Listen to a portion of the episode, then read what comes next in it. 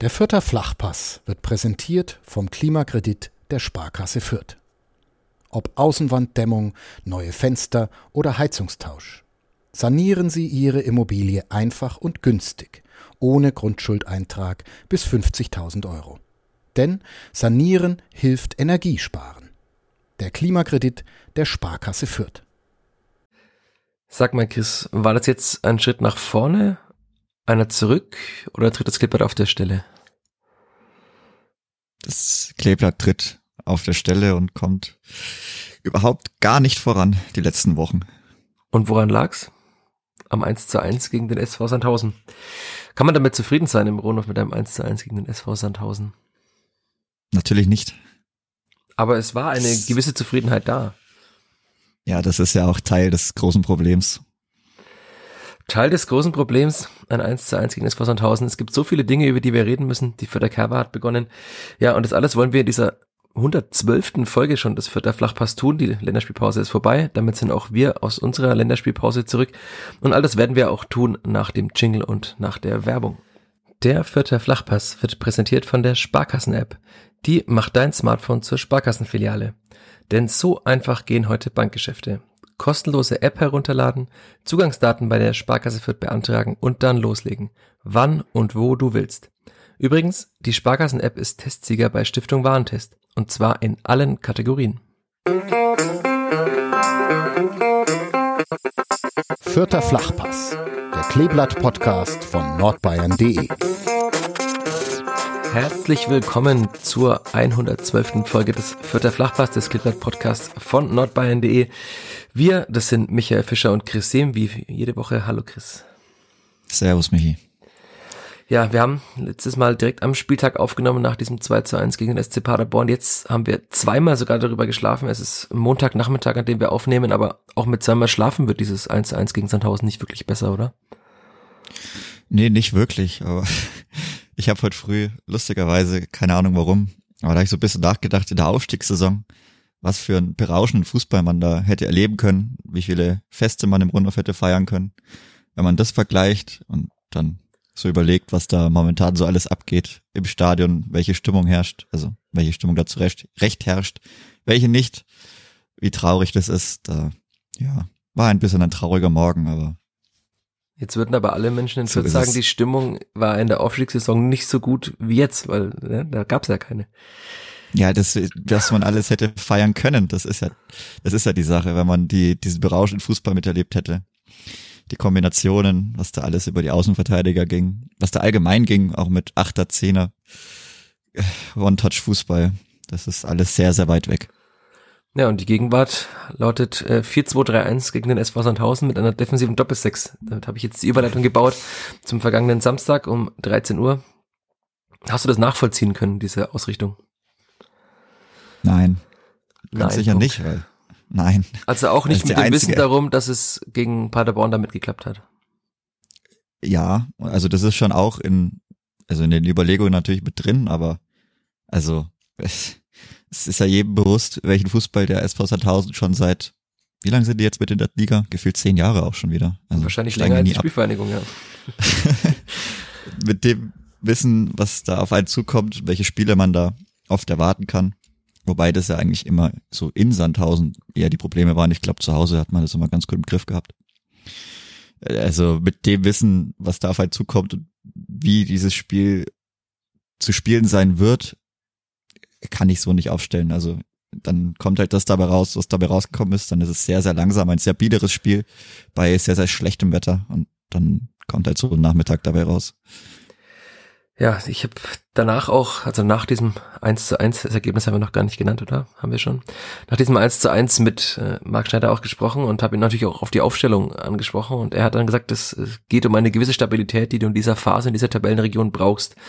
Also kannst du das in irgendeiner Form nachvollziehen, dass man sagt, man geht auch gegen Sandhausen zu Hause erst einmal das Spiel so an, dass man nicht verliert? Also weil irgendwann muss man natürlich auch mal ein Spiel gewinnen. Also irgendwo kann man es natürlich nachvollziehen. Also die Idee ist ja klar, so der war Change Winning Team, auch okay, ist halt die Frage, wie es zustande gekommen ist und wie das so war. Aber wie gesagt, mit dem Gegner, den ich erwarten kann, mit dem Wissen, dass ich zu Hause spiele, das ist ja auch noch immer relativ wichtig, wenn man dann auch so Heim- und Auswärtstabelle anschaut, wenn man so überlegt, was bis jetzt auswärts alles so gegangen ist bei der Spielvereinigung, äh, nicht viel, dann muss ich ganz dringend zu Hause eine gewisse Euphorie entwickeln, weil sonst bleibe ich in dieser Tristesse gefangen und das wird ja auch nicht besser. Also wenn man so sich den Spielplan anschaut, dann war eigentlich schon klar, dass man gegen Sandhausen erstens mal anders auftreten muss. Dass das natürlich nicht leicht ist, das ist mir schon auch bewusst, auch in der Situation, aber da muss die Herangehensweise etwas anders sein und ich meine, da kommen wir auch noch später drauf zurück, dann muss auch mein Ingame-Management irgendwo anders sein, weil mit der Drei-Punkte-Regelung, die es jetzt schon länger gibt, da sollte eigentlich jeder wissen, wie wichtig ein Sieg ist, gerade auch im Vergleich zu einem Unentschieden und ja, ich meine, man hat jetzt gemerkt, wie der Spieltag dann im Endeffekt ausgegangen ist. Der Punkt hat einem gar nichts gebracht.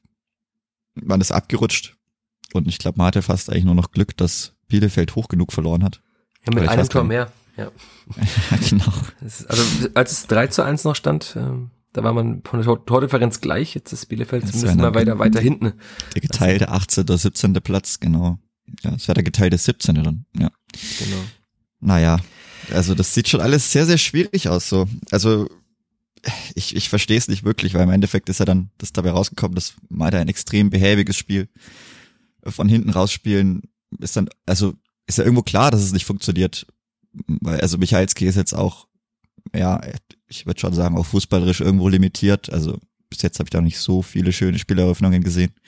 Da muss dann alles über Haddadi laufen, aber da ist dann auch so dieser Übergang über die Sechs natürlich extrem schwierig, weil also Griesbeck kann das nicht, aber das kann ich von ihm auch nicht erwarten. Max Christiansen kann das schon ein bisschen besser, aber jetzt auch nicht, also ist jetzt nicht seine Paradedisziplin und gerade er auch so im persönlichen Formtief. Warum ich da mit sieben defensiven Spielern, wenn man den Torwart mit einbezieht, gegen Sandhausen zu Hause auftreten muss, es schließt sich mir nicht wirklich.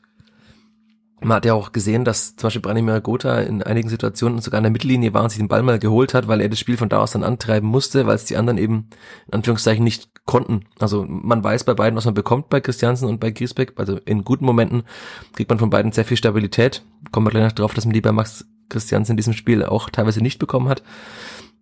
Aber natürlich, ja, also irgendjemand muss die Spieleröffnung machen und man hat dann ja auch gesehen, dass sehr viele Bälle auch von hinten lang geschlagen wurden. Ich habe da auch mit äh, Marc Schneider nach dem Spiel ein bisschen drüber gesprochen, weil es war in der ersten Halbzeit schon auffällig, wie oft der Ball geschlagen wurde. Und da habe ich ihn gefragt, ob das eine Vorgabe war, es so zu tun. Er sagte, es war keine Vorgabe. Es sollte eigentlich immer möglich sein, das Spiel auch flach zu eröffnen. Aber es gab nicht so viele Angebote, sagte er. Aber es hätte wohl mehr Angebote gegeben, als die, die genutzt wurden. Aber es ist ja trotzdem ein, ein Problem, dass diese beiden Spieler natürlich nicht äh, sich ständig in den Räumen so bewegen, wie es jetzt andere Offensivspieler oder manche andere Spieler, die auf der Bank saßen, wie Tobias Raschel zum Beispiel, tun würden wahrscheinlich. Und das war ja Teil des Problems. Also wenn man weite Bälle schlägt und hat vorne dann eben zwei, ein Meter, wie hast du gesagt, 93, glaube ich, große Innenverteidiger von Sandhausen, ja. wird es natürlich auch schwierig. Also Ragnar Ache hat zwar eine gewisse Sprungkraft, aber ist jetzt auch nicht der Spieler, der ständig Bälle festmachen kann. Also klar, ist auch immer die Frage des Definitions, der Definition, welchen langen Ball man schlägt. Wenn man einen langen Ball einfach hoch und weit schlägt und hofft, dass Ragnar Ache gegen zwei Sandhäuser Innenverteidiger den Ball behauptet, ist es schwierig. Man kann natürlich auch mal einen langen Ball schlagen und kann ihn, wenn die Räume denn da sind, auch mal verla damit verlagern oder so. Das ist, dann geht's wieder, aber es waren auf jeden Fall viel zu viele lange Bälle. Und natürlich waren es auch viel zu viele lange Bälle, wenn man sagt, man möchte den vierter Flachpass spielen. Also das kommt noch hinzu, dass man den ja auch kaum mehr sieht. Also eigentlich gar nicht mehr.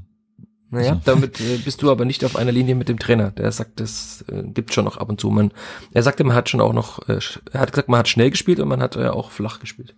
Schnell hat man gespielt, okay. Hat er gut. gesagt, ich hab's. Diese, ich meine, vielleicht eine, wenn man so drei schnelle Pässe in 90 Minuten spielt, hat man auch mal schnell gespielt, aber also das, also eigentlich gibt's da keine Diskussion, dass das Tempo komplett gefehlt hat. Aber gut, kann man so sehen. Ich habe es jetzt irgendwie nicht so wirklich gesehen. Das war allgemein sehr naja, sehr unschönes Spiel. Ich meine, von Wums gab's da auch noch so einen, ja, mehr oder weniger lustigen Post. Gab's, tatsächlich. Hast du nicht gesehen? Nein. Ja, den, den. Erzähl doch mal für alle Hörerinnen und Hörer. Im Nachgang anschauen, ja, ich weiß nicht, ich glaube, es war Gerardo Seoane, da ging es darum, als Bestrafung für die Spieler, dass sie sich dann Fürth gegen Sandhausen im Einzelspiel anschauen müssten. Aber es also wäre auch an diesem Spieltag durchaus eine Bestrafung gewesen. Also schön war es sicherlich nicht. Und das, was man sich von dem Heimspiel erhofft, war es sicherlich auch nicht. Und da, wie gesagt, da sehe ich das Problem, dass man dann in der Situation, in der man steckt, in Regensburg gewinnen muss und auch daheim gegen Hansa Rostock gewinnen muss, weil wie gesagt, es geben einem irgendwann die Spiele aus und mit acht Punkten nach zehn Spielen ist der Schnitt, der reicht nicht. Ja, kann man ja leicht hochrechnen. Also am kommenden Freitag gegen ja, 20.20 Uhr 20 ist knappes Drittel der Saison vorbei. Wenn man dann immer noch acht Punkte hat, rechnet die mal hoch, mal drei. Das kriege auch ich hin, der in Mathe jetzt nie ein Genie war in der Schule, dass da nicht äh, viel Gutes dabei rauskommt und man wird auch nicht darauf hoffen 27 Punkte hätte man am Ende. Ja, man wird nicht, äh, man wird nicht darauf hoffen können, dass Bielefeld kein einziges Spiel mehr gewinnt und selbst die, wenn kein Spiel gewinnt, ist man immer noch 17. Und ähm, dann gibt's ja auch Mannschaften, wie jetzt man hat gesehen, Magdeburg gewinnt dann auch zu Hause gegen Regensburg mal 1-0. Braunschweig spielt mittlerweile, auch wenn sie natürlich, die sind auch limitiert personell und das ist auch kein wahnsinnig schöner Fußball, aber die gewinnen auch mal Spiele, die sind auch vor der Spielverhandlung jetzt. Ich, ich finde es auch immer wieder erschreckend, wenn ich mir ab und zu mal die Spiele des ersten FC Nürnberg anschaue, dass der auch immer noch vor der Spielvereinigung steht, obwohl er gefühlt auch äh, immer verliert, wenn ich das Spiel sehe. Also da hat man beim ersten FC Nürnberg jetzt ja auch äh, eine Änderung vorgenommen. Robert Klaus ist nicht mehr der Trainer. Das ist natürlich auch spannend zu sehen, so die Entwicklung. Wenn am zweiten Spieltag hat man gedacht, der Club steigt auf und Robert Klaus ist der beste Trainer, den es für den ersten FC Nürnberg jemals gab und gibt. Tja, aber trotzdem, das Clippert kommt da unten nicht weg, wenn man nicht gewinnt. Denn äh, du hast gerade gesagt, die Drei-Punkte-Regel gibt es. Das Clippert hat erst einmal gewonnen, hat immerhin fünfmal Unentschieden gespielt. Ähm, aber damit kann man sich auch nicht trösten. Also man, man bricht ja nie auseinander, man verliert nie hoch. Also das, das kommt schon, es stimmt schon, das ist ja, was viele auch im Verein betonen, dass man eigentlich nie unterlegen ist. Aber man ist halt auch selten überlegen. Und wenn man überlegen ist, nutzt man diese Überlegenheit nicht. Hat man ja auch in einigen Spielen gemacht und dann ist man eben am Ende 17. Und also ich musste immer dann an die Aussage von Usama Haddadi tatsächlich zurückdenken. Der hat äh, nach dem Spiel gegen Kaiserslautern war es, nach dem 1 zu 3 gesagt, the red alert is ringing. Also so ungefähr die Alarmglocken schrillen, wenn ich es mal ins Deutsche übersetzen muss. Ich weiß nicht, ob sie laut genug gestrillt haben bislang. Haddadi sagte auch, aus den nächsten Spielen brauchen wir sechs oder neun Punkte.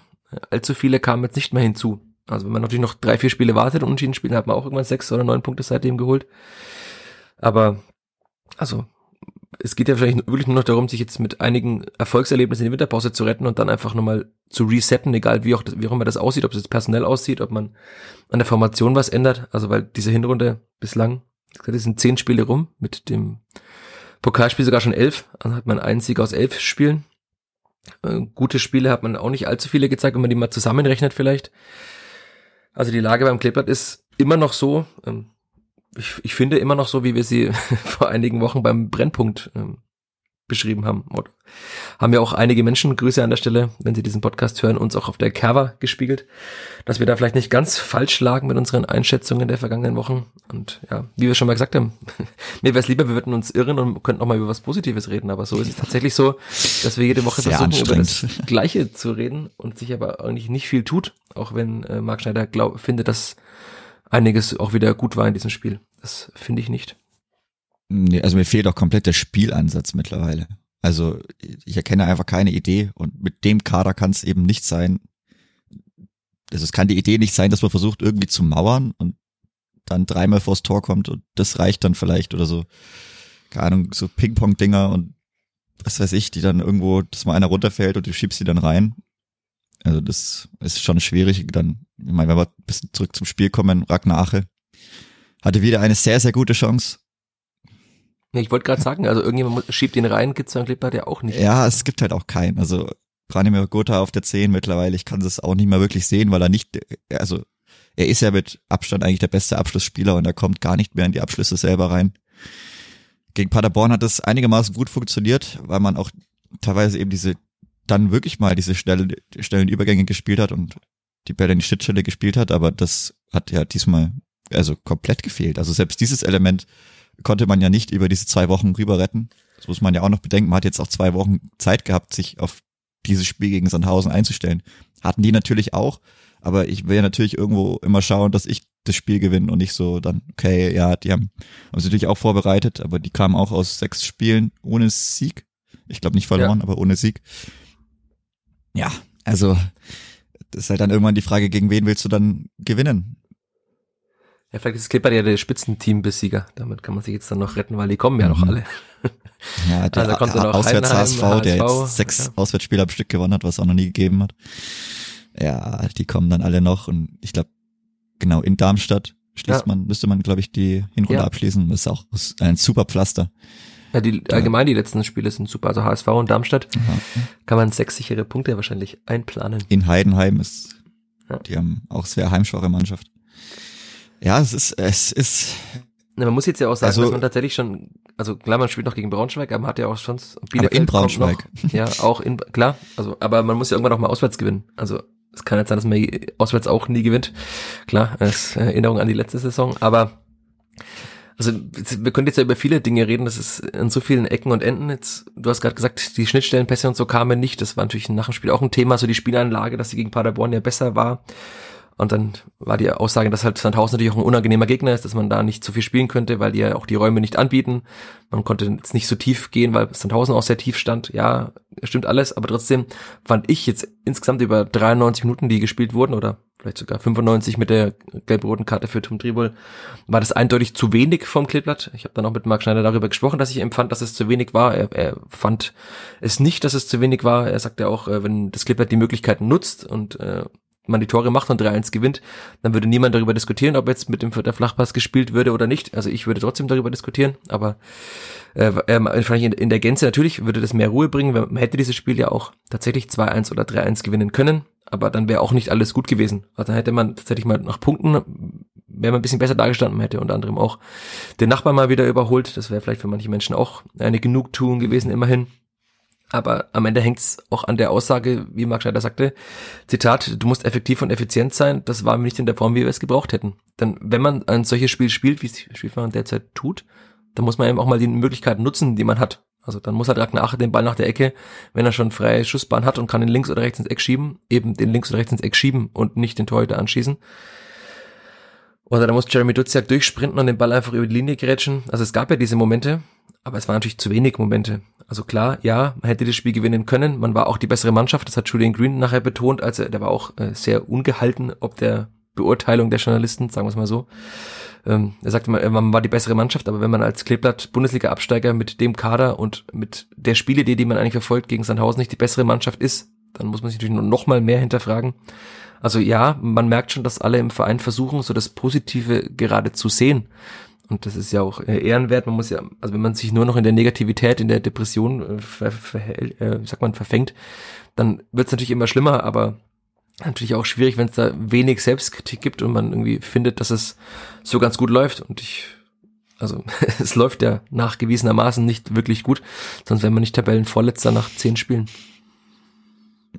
Also was mir auch extrem missfällt, ist, dass man, also es steht lange 1-1. In der zweiten Halbzeit geht wirklich ja, also von Sandhausen weiß ich, kam gar nichts mehr. So, die wechseln Soku ein als Stoßstürmer, den habe ich gefühlt dauernd vor mir gesehen. Also vor dem eigenen 16er dann. Und selbst dann die letzten zehn, sagen wir mal von mir aus die letzten zehn Minuten, ab der 80. Minute, einfach ist, also keine Druck zu entwickeln. Ob ich dann Chancen habe, das sei mal dahingestellt. Ob ich durchkomme, ich weiß es nicht. Vielleicht ja, vielleicht nein. Das funktioniert nicht immer so wie gegen Kiel, dass man permanent dann große Chancen hat aber ich muss es wenigstens versuchen. Also ich kann ja nicht einfach dann so sagen, okay, gut, steht 1-1, ja, wir haben nicht verloren. Also der Gegner hatte ja auch nicht mal wirklich, also Spieler auf dem Feld, die da jetzt bekannt sind, irgendwie Mathis Bolli oder Robin Kehr, okay, die schlagen dann am Ende noch einen langen Ball und die sprinten alle weg. Also da stand ja auch keiner mehr wirklich vorne, so, die hatten eine Aktion am Ende noch über links, aber also ich muss ja das Spiel gewinnen wollen. Das kann ja nicht sein, dass ich wie gesagt, ob ich die großen Chancen habe, ob ich noch einen mache, das sei dahingestellt, das kann keiner wissen, aber ich muss es wenigstens versuchen. Ich muss es ehrlich versuchen und ich muss da einfach nochmal alles raushauen und das kostet Ahnung, aber jetzt eigentlich imaginäre Phrasenschwein alles raushauen. Das ist ja von mir gleich aus, nach Bock umstoßen. Ja, aber dann dann muss ich halt die Doppelsechs auflösen und Tobias Raschel spätestens dann reinbringen und der auch mal diesen diesen Übergang, also schnell gestaltet. Der kann sich schnell um sich selber drehen, der spielt einen guten flachen Ball oder auch mal einen hohen Ball, das ist mir wurscht, aber das war einfach mal dieses Mittelfeld schneller überbrückt. Oder dass man da, der kann auch ganz andere technische Pässe dann auch in den Strafraum reinspielen. Der hat immerhin schon zwei Scorer gesammelt. Ich meine, das ist nicht sehr viel, aber es haben allgemein nicht viele Spieler sehr viele Scorer, außer vielleicht Branimir Gotha. Aber ich, ich verstehe es nicht, warum man es nicht versucht. Also, wie gesagt, wenn ich die Drei-Punkte-Regel verstehe, dann muss ich eigentlich da auf Sieg gehen. Ja, also, Schneider hat, äh, ich habe ja das Unentschieden halt nichts bringt. Er wurde mal wieder sehr schmal. Ich habe ihn gefragt, ob es äh, eine keine Möglichkeit gewesen sei, die Doppelsechs aufzulösen. Dann sagte er, es sei eine Idee, aber nicht seine äh, Option oder keine Option für ihn gewesen.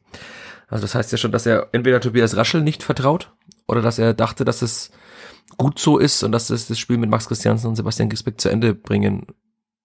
Eine gute Idee ich mein, ist, so zu Ende ich, zu ich kann ja dann einfach Max Christiansen rausnehmen und dann habe ich, auch wenn dann die beiden Außenverteidiger extrem hoch spielen oder viel hinterlaufen, habe ich immer noch hinten ein Dreieck mit äh, Haddadi, der okay mittelschnell ist, aber der hat schon einen ganz guten Antritt. Äh, Michalski, weiß jetzt nicht, wie schnell der ist, aber spätestens Griesbeck, dieses Dreieck, was ich dann hinten einfach immer noch mehr oder weniger fest stehen habe. Griesbeck ist ja sehr schnell, also selbst für Konter ist der gut geeignet oder ich weiß nicht, ich glaube, er hat auch keine gelbe Karte, also hätte er auch nochmal einen abgrätschen können. Ja. Also ich, ich verstehe, es, die Möglichkeiten wären locker da gewesen und wie gesagt, Sandhausen war jetzt auch nicht so, dass die vier, fünf sehr gefährliche Konter davor gefahren hätten. Also die haben sich ja offensichtlich mit dem Punkt abgefunden, was ja für die auch, die stehen über der Spielvereinigung, für die ist auswärts ein Punkt okay. Aber für die Spielvereinigung ist zu Hause ein sehr schlechtes 1-1 gegen Sandhausen nicht okay. Also das bringt ja niemanden weiter. Ja, man hat schon gespürt, dass da auch eine gewisse Angst da ist. Also auch bei, bei Marc Schneider habe ich das so rausgehört zwischen den Zeilen, weil er sagte, es ging auch darum, Stabilität zu zeigen, stabil zu stehen und nicht am Ende, wie du gerade sagtest, in den Konter zu laufen und 2 zu 1 verlieren. Zitaten, dann ist wieder alles schlecht. Also ja, kann man so sehen und ja, wenn die Spielfahrer 1 zu 2 verloren hätte, würde wahrscheinlich auch wieder über Marc Schneider mehr diskutiert, als es jetzt getan wird nach diesem 1 zu 1. Aber natürlich wird auch über den Trainer weiter diskutiert, wenn man die nächsten zwei, drei Spiele wieder nicht gewinnt. Also wie du schon sagtest, wir, wir drehen uns im Kreis. Man muss jetzt einfach einmal ein, zwei, drei Spiele gewinnen, um auch mal wieder ein bisschen Sicherheit zu bekommen. Und dann bin ich auch gespannt, ob das, was alle Spieler und Verantwortlichen seit Wochen mantraartig betonen, dass dann auch wieder spielerisch alles gut wird. Also weil ich, ich sehe das mittlerweile nicht mehr. Also dass das, dieser Sieg gegen Paderborn Selbstvertrauen gegeben hat, das hat man jetzt in der Anfangsphase auch nicht gesehen. Also zumindest es gab eine Aktion, Doppelpass mit Asta und Abiyama. Aber ansonsten war die Anfangsphase jetzt auch nicht, äh, also kein Feuerwerk. Stattdessen hatte Sandhausen ja schon mal einen relativ frühen Abschluss. Und ja, das kann man auch, das haben wir jetzt bislang elegant ausgespart, als wir Max Christiansen angesprochen haben. Aber also wenn es ein bisschen Selbstvertrauen gab, das hatte ich auch im Spielbericht geschrieben, dann war das wahrscheinlich nach elf oder zwölf Minuten weg, weil Max Christiansen da so über den Ball haut und dann das 0-1 fällt. Also dann danach war das Spiel ja noch schlimmer. Also so die, die Viertelstunde nach dem Tor, da ist einfach gar nichts passiert. Und sagte auch Julian Green, es war schon ein Schock für die Mannschaft, von dem man sich erstmal erholen musste. Also wenn man dann reingeht in das Spiel und nach elf Minuten nach so einem kapitalen Fehler das Tor kassiert, das war natürlich auch der schlimmstmögliche Beginn, wenn man irgendwas vorhatte in diesem Spiel. Ja, kann schon sein, aber also man, es hat ja auch nichts, hat, war ja auch keine große Zäsur, wie gesagt. Also die hatten, glaube ich, den ersten Abschluss und dann kann schon, kann schon gut sein, dass die mal in Führung gehen, weil, wie gesagt, die Spielverteidigung hat ja jetzt, war jetzt auch nicht so, dass man da auf ein Tor gespielt hätte. Auch bis dahin, also. Nö, gar nicht. Weißt, da sagt man immer so, ja, viel abtasten, aber, also, es war jetzt nicht so, dass man sagt, okay, ich hau, ich hau alles raus und dann kommt so ein Konter oder ein blöder Ball und steht auf einmal 0-1 und keiner weiß, was ist jetzt passiert, sondern so das 0-1 so, ja, okay, kann schon, kann schon sein, dass halt irgendeiner mal einen blöden Fehler macht und dann geht es in die eine oder andere Richtung. Also es war jetzt nicht so, dass es den Spielverlauf bis dahin oder das Spiel, was bis dahin stattgefunden hätte, komplett auf den Kopf gestellt hätte. Also ich, weiß es nicht. Also ich weiß nicht wirklich, was der Ansatz sein soll.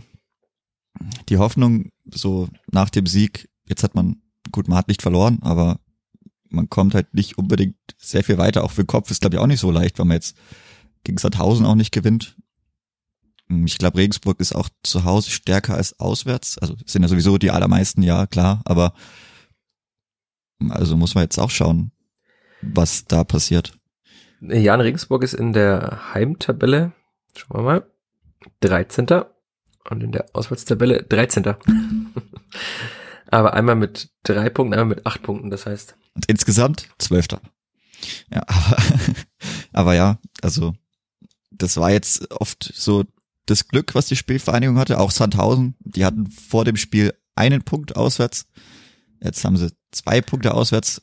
Paderborn hatten wir auch schon angesprochen gehabt, die waren auch nicht gut auswärts. Also man hat da schon auch vom Spielplan eher günstige Wochen jetzt gehabt. Ja, man sieht ja auch, also der FC St. Pauli ist jetzt auswärts auch keine Macht, würde ich jetzt mal sagen. Bleibt jetzt dann ja auch nicht immer so, dass man da das Glück hat, dass man immer die Mannschaften erwischt, die quasi immer so, wie man sie spielt, gerade da schlecht sind. Also äh, ja, also der Spielplan ja. ist tatsächlich ein guter gewesen fürs Klippert, eigentlich um auch gut in die Saison zu kommen als Absteiger. Also Man hat ja auch gesehen, der KSC ist mittlerweile auch sehr viel stabiler als da in Fürth. Und ja, da kann man jetzt dann wieder diskutieren, wenn dieser Elfmeter nicht gepfiffen wird, gewinnt man wahrscheinlich auch 1-0.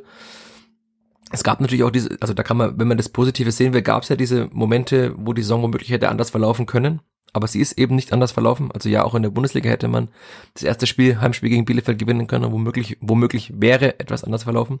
Ist es aber halt nicht. Und äh, auch gegen den KSC hat man jetzt ja auch kein Feuerwerk abgebrannt und hätte dann jetzt unverdient äh, gerade noch so 1-1 gespielt. Und das war ja schon am dritten Spieltag. Also da war jetzt auch noch nicht, sagen wir mal, der Rucksack, der immer wieder bemüht wird, ja nicht so schwer, ähm, dass da auch so ein Spiel dabei rauskommt, wie es rausgekommen ist. Ja, was machen wir jetzt mit dem Kleeblatt? Einfach weitermachen. Oder was ist die Devise? Man wird ja einfach weitermachen und man wird ganz viel hoffen. Jetzt geht's, also theoretisch könnte man sagen, ja, es geht schnell wieder weiter immerhin. Aber jetzt, also ja, in Regensburg, wir haben die, die haben Einzel verloren gegen Magdeburg, gut. Also denen geht's jetzt auch nicht so gut momentan. Aber ich glaube, die hatten ihre große Durststrecke jetzt auch schon wieder. Die haben, die haben doch überwunden. mehrere Spiele keine Tore geschossen und haben dann gegen den FC St. Pauli, wie wir schon gerade hatten, auswärts keine Macht ist, äh, zu Hause 2 zu 0 gewonnen. Und das war dann ihr Erweckungserlebnis hm. vor der Länderspielpause. Das ist natürlich ja. eher ungünstig für die Spielvereinigung. Ja, vielleicht Aber liegt ihnen ja Mannschaften, die nicht so, die stärker sind, eher. Das hatten wir ja schon mal. Ja, das kann, das kann gut sein. Und die Spielvereinigung bis jetzt, wenn ich in Regensburg war, immer gewonnen. Es war noch ein schöner Schuss von Maxi Wittek im Kopf. Vielleicht haut Jon mal einen rein oder Haddadi. Boah, die, das ist schon sehr viel Hoffnung, dass Haddadi einen Ball reinhaut. Die, ich habe noch keinen Abschluss, glaube ich, von ihm gesehen. Das, das stimmt, aber vielleicht dribbelt er ja einfach mal über 40 Meter an und alle bleiben so weg und dann schießt er aus 25 Metern. Ja. Und bolzt den einfach rein. Aber da ist mir, also der Schuss ist mir noch relativ gut im Gedächtnis von Maxi Wittek. Der war auch nicht so schlecht, aber ich glaube auch nicht so gut vom Torwart gehalten. Aber in Regensburg ist eigentlich immer ganz gutes Pflaster. Der Regensburger Torwart auch allgemein etwas schwierig, wenn man so gerade das Spiel in Magdeburg sieht. Ich weiß nicht, ob du es gesehen hast. Vielleicht haben es manche Hörerinnen und Hörer gesehen. Wenn sie es nicht gesehen haben, einfach mal anschauen, wie das äh, Tor für Magdeburg gefallen ist. Wenn es gegen das Kleeblatt gefallen wäre, hätten wir wahrscheinlich gesagt, äh, Hashtag typisch Kleeblatt. Aber so war es eben typisch SSV Jahren. Hashtag mir spulen, Viereich. Auch das ist der schlimmste Hashtag, den es allgemein gibt. Aber gut, äh, noch nicht mit dem SSV Jan Regensburg aufhalten. Oder eben doch, äh, wenn wir auf dieses Spiel blicken, ich würde einfach sagen, wir machen das Sandhausen-Spiel zu, weil wir haben alles über dieses Spiel gesagt. Das, wir drehen uns im Kreis. Ja, wenn die Spielverein gewinnt, vielleicht gibt's ihr mal wieder etwas mehr Rückenwind. Sie hat es nicht getan. Es waren nicht allzu viele Chancen, die man sich herausgespielt hat, auch wenn äh, die Verantwortlichen und Spieler äh, fanden, dass es ganz gut war, das Spiel. Ich fand es nicht und lass mich dafür auch gern wieder beschimpfen, aber es, es ist eben leider so. Es gibt ganz andere Ansprüche, du hast es vorhin gesagt, wenn man verglichen hat, wie das Clippert mal Fußball gespielt hat. Klar, das sind Spieler weg und vielleicht sind die Spieler, die da sind, nicht mehr so gut wie damals, aber man hat auch in der Vorbereitung gesehen, dass diese Spieler besser spielen können.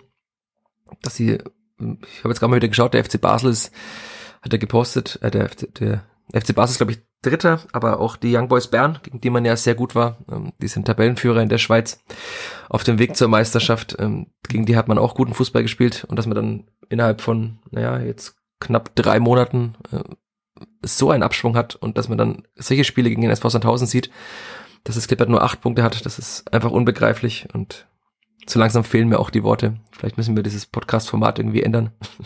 Wenn uns die Worte fehlen, dann wird es langsam schwierig. Ah, da bin ich mal gespannt. Ich glaube, Regensburg spielt auch mit Dreierkette. Ich, äh, das wollte ich jetzt gerade noch äh, mit dir besprechen. Ich würde mal tippen, dass man das Spiel genauso angeht, personell, oder? mit dem 4-2-3-1. Ich habe jetzt, äh, ja, ich habe ein bisschen versucht nachzufragen bei Marc Schneider. Das klang jetzt schon so, dass er sagte, generell hat man ja wenig zugelassen. Das war ja allgemein das Narrativ, dass man wenig zugelassen habe. Also man hat schon einige Möglichkeiten zugelassen, trotzdem fand ich. Aber man hat wenig zugelassen. Und er sagte, es geht um eine gewisse Stabilität, die du in dieser Phase und dieser Tabellenregion brauchst. Dementsprechend hat sich die Formation so angeboten. Und dass es allgemein wenig Möglichkeiten, dass ein Häuser gab, Zitat, spricht dafür, dass die Formation grundsätzlich eine gute Option war. Das würde ich jetzt alles mal so zusammenfassen, dass man auch in, Sand, äh, in Regensburg mit einem 4-2-3-1 spielen wird. Ähm, naja. Ja, gut. Ich weiß nicht, Sandhausen sind jetzt eh nicht dafür bekannt, irgendwie sich dauernd 20 Torchancen rauszuspielen. Aber ja, also das 4-2-3-1 wird es wohl sein. Wer dann auftritt, auf dem rechten Flügel oder so, weiß ich nicht. Also ob das Ja, wieder Dixon wir noch über Dixon sein wird. Abiyama reden, ich weiß es nicht. Wahrscheinlich schon, wahrscheinlich schon, weil ich glaube, der kann irgendwie machen, was er will, aber ja, ich würde jetzt nicht unbedingt, das haben wir auch schon seit Wochen besprochen, ist für mich immer noch kein unbedingter Startelf-Kandidat. Aber ja, jetzt wurde er mal zur Halbzeit rausgenommen, weil einfach nicht wirklich viel ging. Also ich habe es auch, ich glaube, ich habe es in meinen Noten auf nn.de geschrieben. Also ich fand, das Sinnbild für Dixon Abiyamas Leistungen war einfach, als er bei einem Zuspiel, das nicht schlecht war, einfach wartet mit der Ballannahme, bis der Ball ins Ausgerollt ist. Also das, Ja, das, das zeigt diese technischen Mängel. Und ja, Marc Schneider hat danach auch wieder betont, dass Dixon Abiyama ja auch gute Möglichkeiten hatten und seine Herein eine Hereingabe, wenn jemand auf den ersten Pfosten läuft, entsteht eine Chance dadurch, aber insgesamt, es ist einfach kein Zweitliga-Stammelf-Niveau. Und er ist aber halt eben Zweitliga-Stammspieler derzeit beim Kleeblatt. Und ich fand ja auch, äh, man kann über Jeremy Duziak einiges sagen, aber er hat es zumindest besser gemacht als Dixon Abiyama, ja, auch in einer anderen Rolle. Also Marc Schneider auch betont, dass er ja mehr in diesem Halbraum spielen sollte, nicht ganz außen, aber also mich würde es nicht überraschen, wenn Dixon Abiyama wieder spielt. Kann mir aber auch vorstellen, dass er mal zumindest personell etwas tauscht. Also kann ja einfach auch. und dann bin ich gespannt, ob er sein Joker-Tor schießt. Gut, wenn er dann auch eingewechselt wird, dann kann das ja, sein, wenn er eingewechselt dann, wird. Er dann dann bleibt er einfach mal wieder 90 Minuten auf der Bank. dann wird Afimiko Ja. Polulu eingewechselt. Mhm. Mhm. Er dribbelt dann auch ins Aus. Naja. So ist das mit den Stürmern bei der Spielvereinigung. Ja, und ich fühle mich da jetzt, wenn wir über sehr Stürmer viel. noch reden, Ach auch wieder bestätigt, dass man da halt vielleicht doch noch etwas hätte Was machen hätte machen müssen in der. Schlussphase da auf dem Transfermarkt. Aber das muss man jetzt, entweder man wartet bis zur Winterpause, also wenn man da nichts macht, dann weiß ich auch nicht. Aber dann wird es nicht einfacher. Also wird dann jeder im Winter seine besten Stürmer verkaufen, wenn aus von anderen Vereinen und aus anderen Ligen, ist auch die Frage. Dann wissen wir ja vielleicht auch, da ist die Bilanzpressekonferenz schon gewesen, wie es finanziell in Spielvereinigung steht. Vielleicht steht es ja auch so schlecht, dass man sich keinen Spieler leisten kann, man weiß es nicht. Werden wir alles sehen. Aber ja, ich sag, jetzt heute mal eine halbe Stunde rum. Das, der Podcast hat sich gezogen wie dieses Spiel am Samstag. Und jetzt kommen wir noch zum Schönen, oder? In der letzten Viertelstunde vor der Halbzeitpause. Die Kerber hat begonnen, Chris. Kerber ist wieder da, ja. Es Das ist, war schön. Es ist wieder endlich soweit. Das war schön, ja. Aber auch wenn das Wetter so leider auch wieder so mittelschön war bis jetzt. Aber es soll ja jetzt wieder besser werden. Also gerade Richtung Mitte der Woche, soweit ich weiß, gibt es dann auch wieder ein bisschen Kerberwetter. Ja, es war fast wie früher. Fast, es war, es war mehr Platz auf der Kerber als zuletzt. Es war genau, es war mehr Platz, also schon merklich mehr Platz. Also ich weiß nicht, also für so einen Eröffnungstag, auch weil das Wetter dann am Abend dann doch durchgehalten hat, bis auf ein paar so Tröpfele, aber das jetzt hat es nicht geduscht oder so. Aber es war recht viel Platz. Gut, das Riesenrad steht halt anders. Das ist jetzt einfach mal so. Es ist trotzdem Nichts sehr mehr, wie komisch. es war. Es ist wirklich nichts mehr, wie es war. Es ist einmal dann große Pandemie, alles ist anders. Kein, keine Backfischrutsche mehr. Da ist jetzt auch relativ viel Platz da. Aber, aber es ist wieder schön. kann man jetzt beim äh, Suff-Stand, äh, wie ich ihn gerne nenne, äh, einfach weiterlaufen. Das ist nicht mehr so eng, weil die Backfischrutsche Das stimmt. da ist. kann man jetzt einfach aus, recht gut außen rumlaufen. Das stimmt. Also logistisch ist es momentan relativ einfach. Es gibt sehr wenig Engstellen, an denen man nicht gut weiterkommt. Also, ja. Das ist wieder schön. Also die meisten Stände haben auch überlebt. Das ist von den Ständen her eigentlich fast alles wie früher. Ich meine, gut, dass bei den Fahrgeschäften sich jedes Jahr was ändert, ist ja normal, aber so vom Essen, das haben es, glaube ich, fast oder mehr oder weniger alle geschafft, die man so kennt. Apropos Das Essen. was Schönes. Wir haben doch versprochen, eine Top 3 zu machen. Mit dem Kerber Food. Ich würde sagen, Kerber Food. du darfst anfangen mit äh, Top 3 Kerber Food, auch wenn du wahrscheinlich noch nicht so oft auf der Kerber warst, um alles probiert zu haben. Ob auch alles noch so gut ist wie äh, 2019 und vorher, aber fang doch mal an.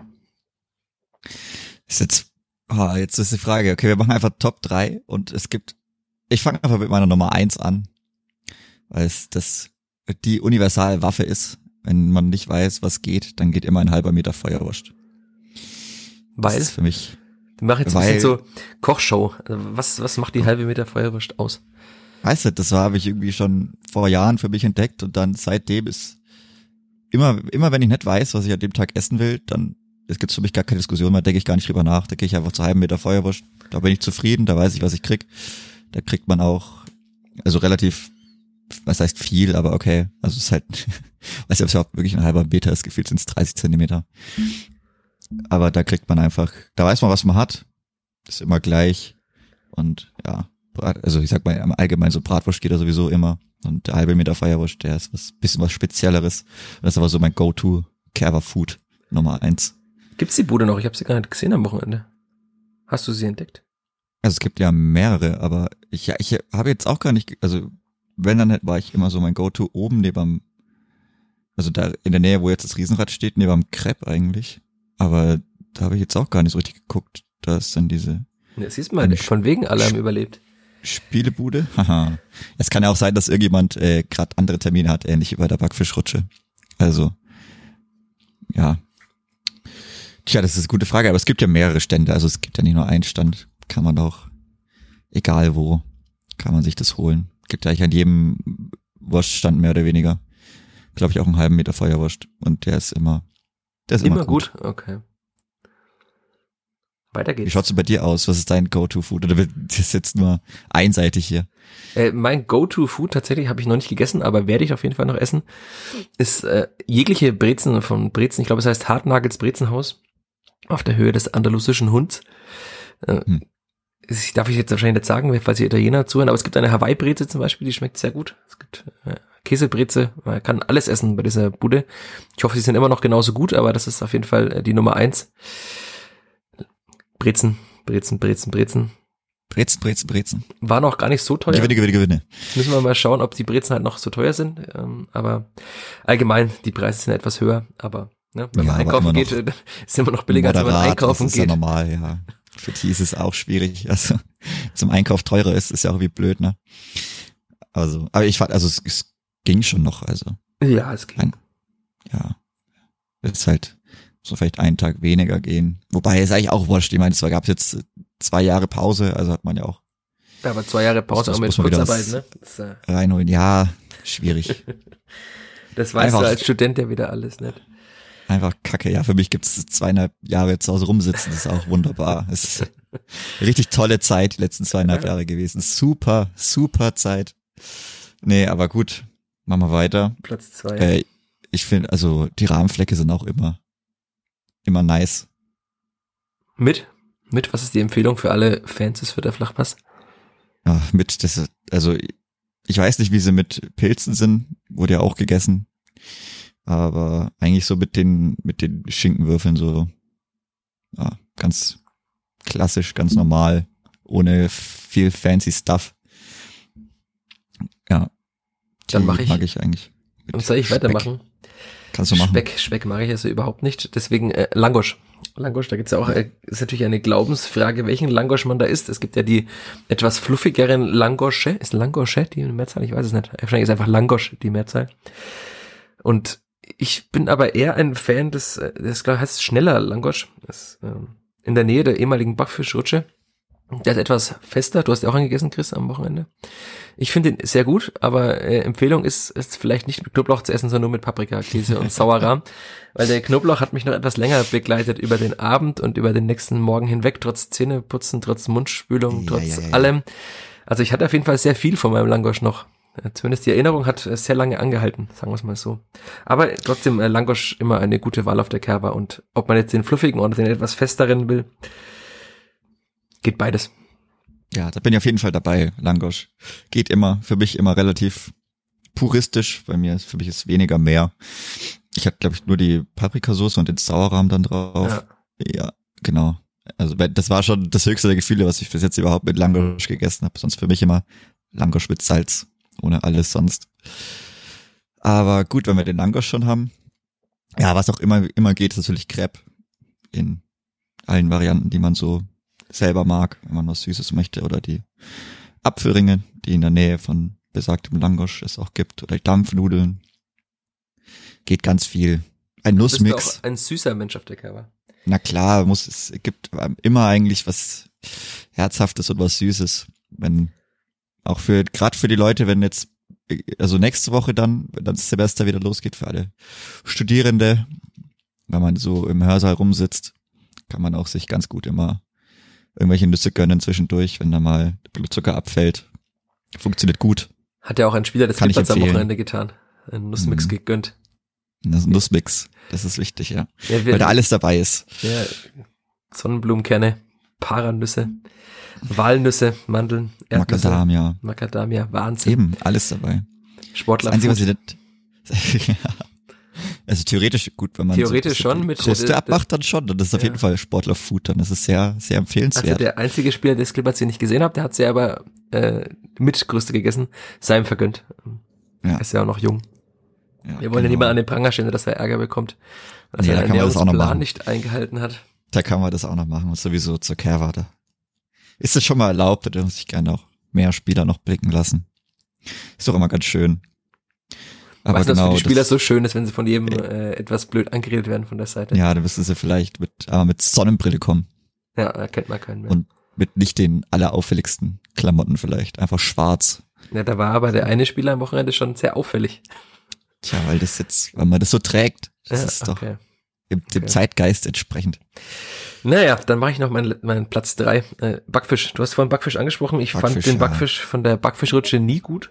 Ähm, Gab es ja auch, habe ich schon gesehen, einige Menschen in diesem sogenannten Internet, die ja auch gesagt haben, dass man, wenn man den Backfisch mag mit besonders wenig Fisch und besonders viel Panade, dann kann man ihn da essen.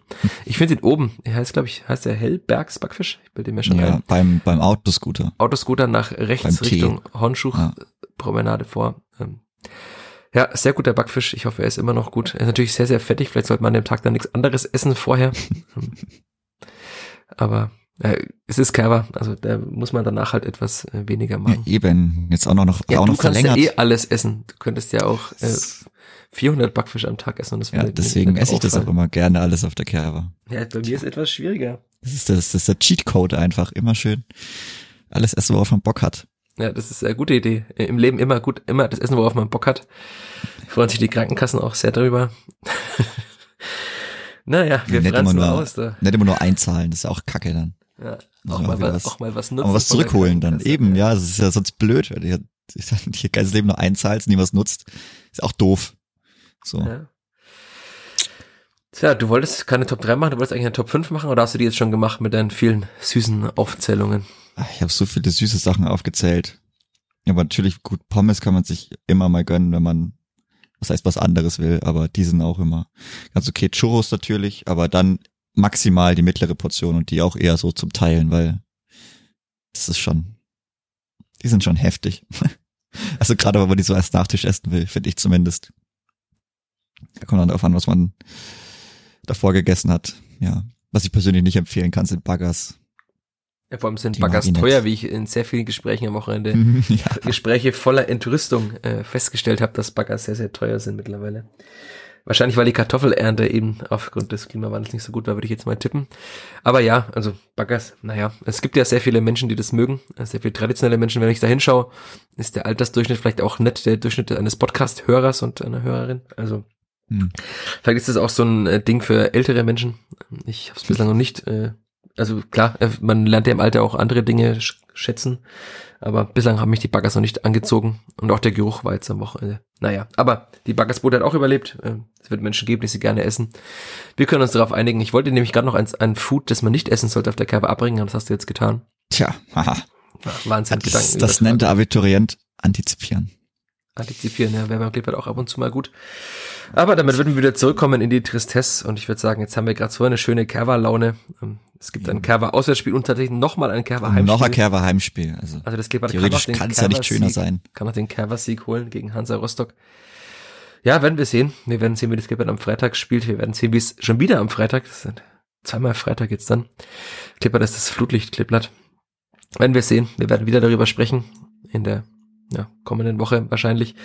Am Montag über dieses Spiel beim SSV Jan Regensburg, ob das Clippert wieder in einem 4-2-3-1 gespielt hat, ob wieder die defensive Doppel-6 gespielt hat, ob Dixon Abiyama gespielt hat. Die Geschichten gehen uns nicht aus und die Worte werden uns auch kommende Woche nicht fehlen, auch wenn es manchmal etwas schwerfällig ist. Das auch an dieser Stelle nochmal, weil auch mittlerweile sehr viele Menschen Teil dieser Community sind. Das freut mich sehr, dass man mit sehr vielen Menschen über diesen Podcast reden kann, dass sehr viele Menschen auch diesen Podcast gut finden. Manche finden ihn eher weniger gut. Grüße an der Stelle auch, falls du das hörst. Und ähm, in diesem Sinne, danke Chris. Ich danke dir. Und danke all euch da draußen fürs Zuhören, für die positiven Rückmeldungen, für die Rückmeldungen anderer Art. Und ähm, Macht's gut, bleibt gesund, genießt die Kerwa und auch fürs Kleeblatt kommen wieder bessere Zeiten. Ade. Bis zum nächsten Mal. Ciao, ciao. Mehr bei uns im Netz auf nordbayern.de.